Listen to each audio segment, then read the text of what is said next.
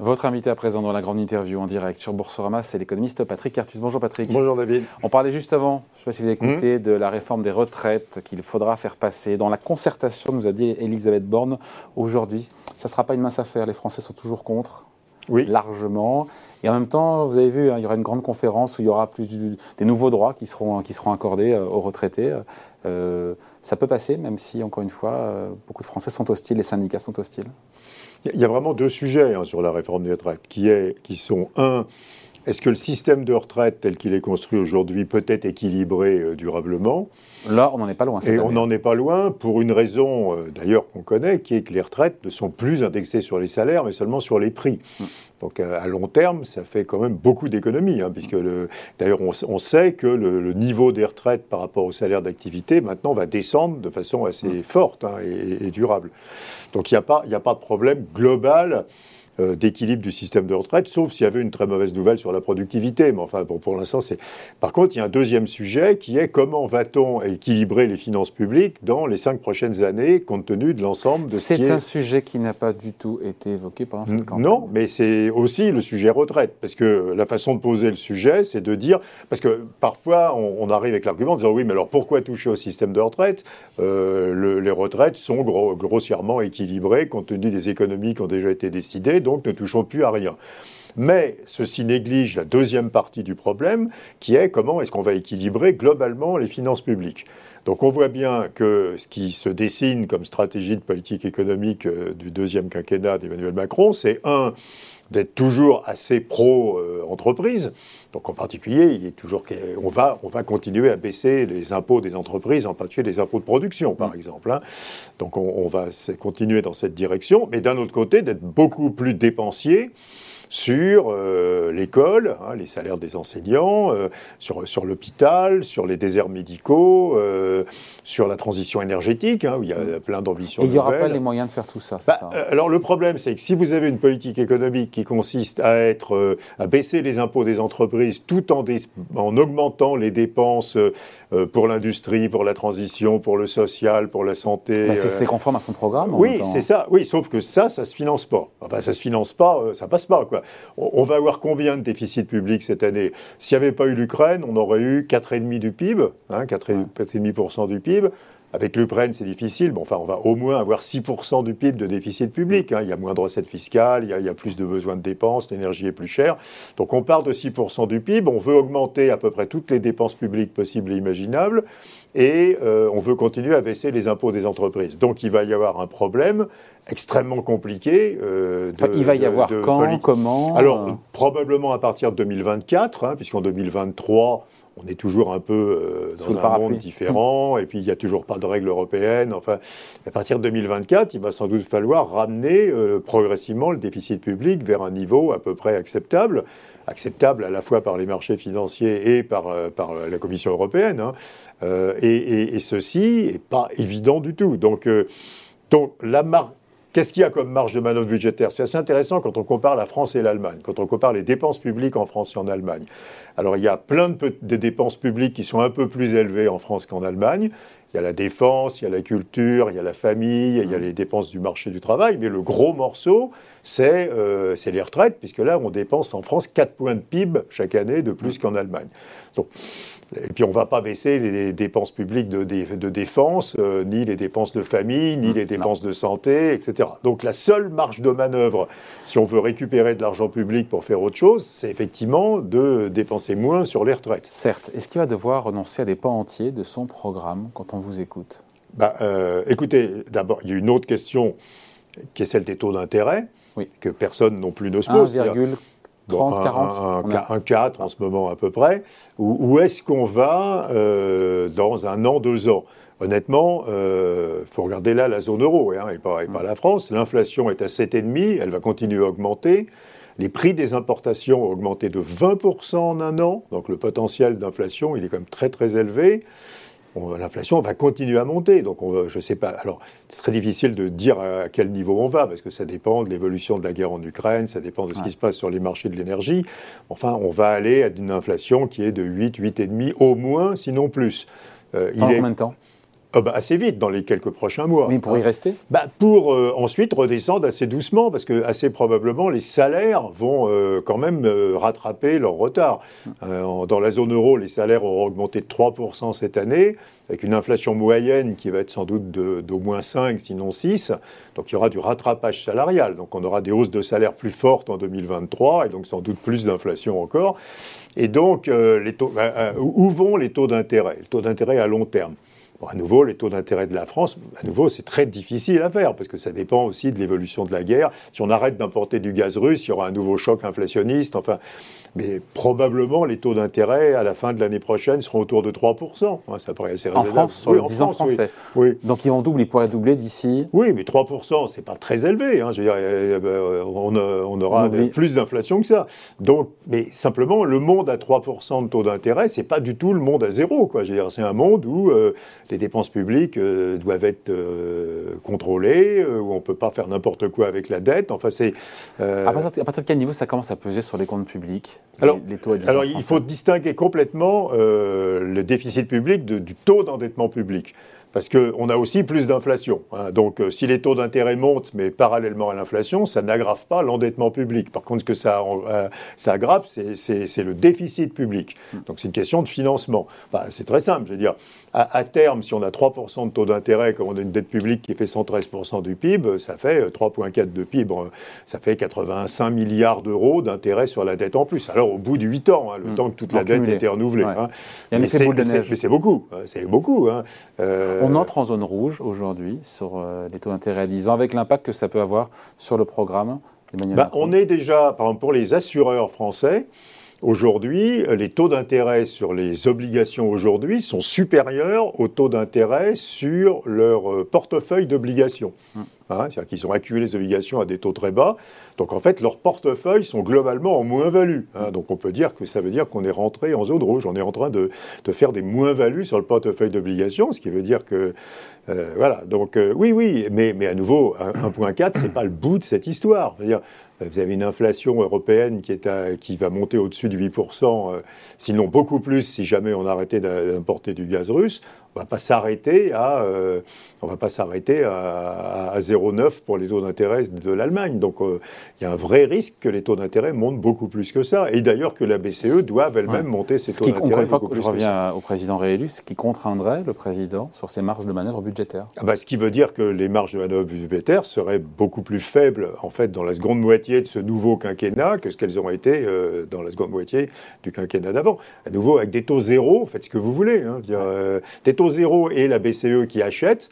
si vous avez des taux à 3% et que et la BCE n'achète mm. pas, de dette. Euh, vous elle a acheté jusqu'à un tiers de la dette française, quand même, depuis deux ans. En, stock, oui, mais, dans les, mais, dans les, flux nouveaux, elle a acheté énormément. Et donc, euh, et, donc, euh, et donc dans, dans, le nouveau régime où la BCE n'achèterait plus de dettes nouvelles et où les taux d'intérêt seraient dans un an, un an et demi autour de 3%, euh, on est contraint à une certaine euh, sobriété budgétaire. Quoi. On ne peut pas faire n'importe quoi avec, les déficits. Donc il n'aura peut-être pas, le président, les moyens, encore une fois, d'honorer toutes ses promesses. Parce que, encore une fois, c'est un sujet, la dette et déficit, encore une fois. Euh, mais, on, vit, toujours comme si ce sujet avait disparu. mais sauf que ce sujet, il commence à revenir. Et à nouveau, moi je pense que... Ça n'a pas, pas, été débattu dans cette campagne. Non, mais la BCE, bah, parce que d'abord... parce que jusqu'à la guerre en Ukraine, on pouvait espérer que par elle-même, l'inflation européenne revienne un peu en dessous de 2%, qui était le scénario le plus vraisemblable probablement en janvier-février, hein, qu'on allait avoir un gros pic d'inflation, mais qu'à la fin de l'année, on serait à nouveau à 2, donc que les taux d'intérêt n'avaient pas besoin de monter énormément. Et là, on n'est plus du tout dans ce scénario-là. Enfin, on est plutôt dans un scénario où on rentre dans un régime plus inflationniste, euh, avec toutes les matières premières dont les prix sont tendus, avec la Russie qui va être euh, sortie du commerce mondial pendant très longtemps. Les sanctions sur la Russie, elles sont pas prêtes d'être supprimées. Et la Russie, c'est quand même entre 15 et 40 de, de, différentes matières premières. Et donc, on est plutôt dans un environnement où euh, on va être dans un environnement inflationniste assez durablement, avec une inflation nettement supérieure à 2%. Mmh.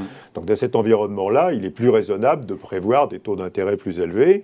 Et des taux C'est ce que font les investisseurs d'ailleurs, qui expliquent euh, peut-être depuis plusieurs jours cette correction, en tout cas ces séances dans le rouge qui, euh, qui s'enchaînent moins, plus, moins 2%, sur, sur, les, sur, le CAC 46. Oui, mais sur les actions, c'est pas évident, parce que là, ce qui compte, à nouveau, c'est les taux d'intérêt réels. hein, pour, pour la valorisation des actifs. Donc pour l'instant, les taux d'intérêt réels alors, les taux d'intérêt réels anticipés à long terme, oui, ils ont augmenté, mais les taux d'intérêt réels observés tous les jours, ils n'ont pas augmenté du tout. le 10 ans est à 1,40 au lieu d'être à 0, et l'inflation en France, elle est à 4,5 au lieu d'être à 0. Donc, mmh. euh, donc pour l'instant, euh, sur les actions, c'est un peu euh, plutôt de l'incertitude, de l'inquiétude. Il n'y a, pas vraiment de raison pour l'instant. Mais ça va venir. Il n'y a pas de raison que sur les actions Il n'y a pas de raison vraiment qu'il y ait un recul fort des marchés d'actions. Mais il va venir ce recul. Il va y avoir une hausse des taux d'intérêt réels. On peut, ne on peut pas imaginer contrôler une inflation européenne à 7,5% avec des taux d'intérêt à, 1. Enfin, je veux dire, euh, donc c'est pas possible. Est-ce que les marchés actions sont capables de, de supporter encore une fois ces hausses de taux en série à venir. On a vu les faucons de la BCE qui ont donné de la voix depuis, euh, depuis maintenant plusieurs jours, euh, dans le sens d'un relèvement des taux de la, de la, BCE. Alors la question se pose encore plus rapidement aux États-Unis. La, question c'est. Imaginons qu'on fait rien contre l'inflation, ou très peu, quoi. Je veux dire, on fait très peu, on fait rien. Euh, est-ce qu'il y a un risque que l'inflation continue à s'auto-entretenir? La réponse est oui. Puisque, à nouveau, moi, je crois que les salariés vont obtenir des, compensations salariales importantes à la fin de cette année. beaucoup d'entreprises à qui on parle disent que jusqu'à présent, elles ont tenu leur prix, mais que c'est plus possible et qu'il faut qu'elles passent les coûts des matières premières dans leur prix. Donc, on a vraiment un risque d'accélération de l'inflation. Et là, ça serait de la vraie inflation. Ça serait des salaires et des prix. Ça ne serait pas simplement les matières premières. et, si la BCE laisse démarrer ça, comme la Réserve fédérale l'a fait, ça devient beaucoup plus compliqué de, de tenir l'inflation et de la ramener. Donc la BCE, je, je crois qu'à un certain moment, même si c'est ennuyeux, quoi, il y a la guerre, enfin, elle, elle, est obligée de monter les taux. Les marchés anticipent des taux d'intérêt à la fin de l'année prochaine de la BCE de un peu au-dessus de 1,5%. Est-ce que vous croyez qu'avec des taux d'intérêt à 1,5%, on, on vient à bout d'une inflation qui sera plus à, à, 7,5 à ce moment-là, mais qui sera peut-être encore à 5 ou 6% à ce moment-là La réponse est non. Donc, euh, donc euh, la BCE va monter ses taux beaucoup plus que ce que les marchés croient. Euh, tard, hein, parce qu'ils essaient de gagner du temps. Euh, il y a l'Ukraine, évidemment, on n'a pas envie de monter les taux pendant une guerre, mais, à un certain moment, ils seront obligés. Je veux dire, on peut pas. Ou alors, ils laissent la dynamique de l'inflation tourner toute seule. Euh, on ne sait pas où va l'inflation. Et, comme vous disiez, il y a plein de pays qui ne vont pas accepter qu'on laisse la dynamique de l'inflation tourner toute seule. Donc, moi, je crois qu'il faut plutôt construire des hypothèses budgétaires en France sur les cinq prochaines années avec des taux d'intérêt nettement plus élevés qu'aujourd'hui. Donc, je dis 3, c'est pas, pas extravagant. Hein. Des taux longs à 3 ça veut dire que mm. pendant... Ça dépend, ça dépend comment on y va à 3%. Oui, bon, on peut y aller assez vite, mais enfin, c'est pas non plus un niveau extravagant. Je veux dire, euh, quand on voit l'inflation de la zone euro est à 7,5, quoi. Hein, donc, mm. euh, donc... Est-ce que, euh, encore une fois, des taux, des taux d'intérêt à 10 ans sur la dette française à 3%, ça ne remet pas en cause, ça ne rend pas caduque une large partie du programme du président Rémy bah, Ça devient très compliqué parce que bah, on a fait le calcul avant, hein. par rapport à une situation de taux zéro, ça coûte, euh, ça coûte plus de 3 points de PIB de dépenses publiques supplémentaires tous les ans, qui sont les intérêts sur la dette. À nouveau, ça ne fait pas monter l'endettement. Hein. Le taux d'endettement, mmh. comme il y a de l'inflation, il ne va pas monter. Mais le, besoin de financement de l'État tous, les, ans. sera plus élevé de 3%. Bon, on finit là-dessus. Juste les investisseurs, on les sent quand même secouer maintenant depuis plusieurs séances. On, Quelle est votre grille de lecture à court terme, encore une fois, avec cette idée qu'il y a des hausses de taux qui sont plus rapides à bah, venir, surtout aux États-Unis, mais aussi en zone euro. C'est comme ça aussi qui, bah, un peu l'ambiance. Il hein. faut que les investisseurs se posent la question suivante, euh, qui est normative, hein, ce n'est pas une prévision, mais c'est peut-être encore plus vrai pour les États-Unis que pour l'Europe. Qu'est-ce qui est mieux euh, de lutte, que la Banque centrale lutte mollement contre l'inflation hein, C'est-à-dire, euh, bah, ce que prévoient les marchés aujourd'hui, c'est-à-dire des taux qui vont à 3,5 aux États-Unis et à 1,5 en. Europe compte tenu de la dynamique de l'inflation, on peut dire que c'est très mou. Quoi, hein, euh, si les banques centrales ont cette réaction molle contre l'inflation, l'inflation va être très longue à s'en aller. Hein, il va y avoir une dynamique de l'inflation qui ne sera pas tellement attaquée par la Banque centrale. Je vous vois venir. Pour vous, il vaut mieux quelque part taper plus fort. Non, mais c'est un, débat qui a lieu d'ailleurs à la Réserve fédérale. Hein, je veux dire, est-ce qu'il faudrait pas mieux revenir à la pratique des années 80-90 hein, et de dire bah, on, tue, on va tuer l'inflation en six mois, en un mais an. Euh, ça ne sera pas un bain de sang, encore une fois bah, Oui, mais enfin, je veux dire, est-ce qu'il vaut mieux euh, un bain de sang très, très, très, très, très long, euh, avec une inflation qui reste là, des problèmes de pouvoir d'achat qui restent là, ou est-ce qu'il vaut mieux tuer la bête tout de suite Oui, au prix d'une récession. Ah oui, alors, alors d'ailleurs, il y a plusieurs personnes de la Réserve fédérale qui ont dit, évidemment, si on voulait vraiment faire baisser l'inflation, il faudrait faire baisser l'emploi. Ah, euh, c'est clair. C'est clair. Si vous, vous avez 8,5 d'inflation aux États-Unis, il y aura peut-être bientôt 9 ou 10 d'inflation. Comment vous croyez que vous allez tuer l'inflation sans récession? C'est une plaisanterie. Enfin, je veux dire, euh, d'autant plus que la croissance américaine, elle n'est pas très violente déjà au point de départ. Mais est-ce qu'il vaut mieux traîner très longtemps l'inflation avec des problèmes de pouvoir d'achat pour les salariés, avec euh, euh, une inquiétude des investisseurs, etc. Et puis à la fin, peut-être se résoudre seulement dans deux ans à y aller vraiment, ou est-ce qu'il vaudrait mieux y aller? C'est pas du tout une prévision que je fais, hein, je dis normativement, est-ce qu'il vaudrait mieux pas mieux y aller tout de suite? On monte les taux à 8, ah. aux États-Unis, à 6 en Europe. Dans 6 mois, un an, on a tué l'inflation et là, on baisse les taux. ce qu'on a fait. Où sont les marchés actions Ce qu'on a fait dans les années 70, 80, 90, ouais, 2000. une récession monstrueuse ah, euh, et d'une baisse des marchés actions de, quoi, de 20, 30, 40 Oui, mais c'était la logique économique, ça a toujours été ça. C'est euh, quand il y a de l'inflation, on fabrique une récession pour tuer l'inflation. Pendant la récession. Pas, euh, je ne sais pas si ce sera acceptable pour Joe Biden. oui, mais est-ce qu'il vaut mieux le faire maintenant ou dans 3 ans avec une inflation qui serait toujours de 5 ou 6 euh, ou alors, est-ce qu'on dit, bah non, alors on a complètement changé la politique monétaire, on va accepter qu'en Europe, l'inflation soit entre 4, 4, et 5 Il faut changer dans ces cas les objectifs d'inflation des banques centrales. Il faut changer, oui, mais d'accord. Mais et, alors, ça pose une question très profonde aussi c'est est-ce qu'on serait mieux à 4 qu'à 2 C'est inflation. Bah, Peut-être que oui, hein, je veux dire, mais, mais c'est une décision lourde hein, de dire non, non, on ne va pas du tout essayer de revenir à 2.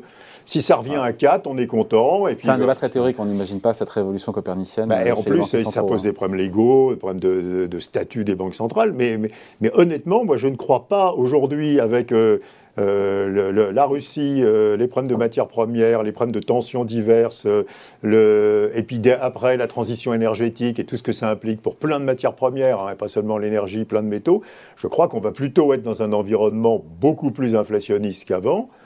Euh, et même si c'est un environnement à 3-4%, euh, ça pose un problème si on décide d'y rester dans cet environnement à 3-4%. Donc, donc là, il y a plein de questions euh, et les banques centrales n'y répondent pas. C'est-à-dire que les banques centrales ne nous passent aucun message clair sur est-ce qu'on veut revenir à 2 ou est-ce qu'on est content à 4 Est-ce qu'on veut revenir à 2 très très lentement ou est-ce qu'on préférerait faire ça vite pour être débarrassé du problème Enfin, on a très peu de, de communication là-dessus.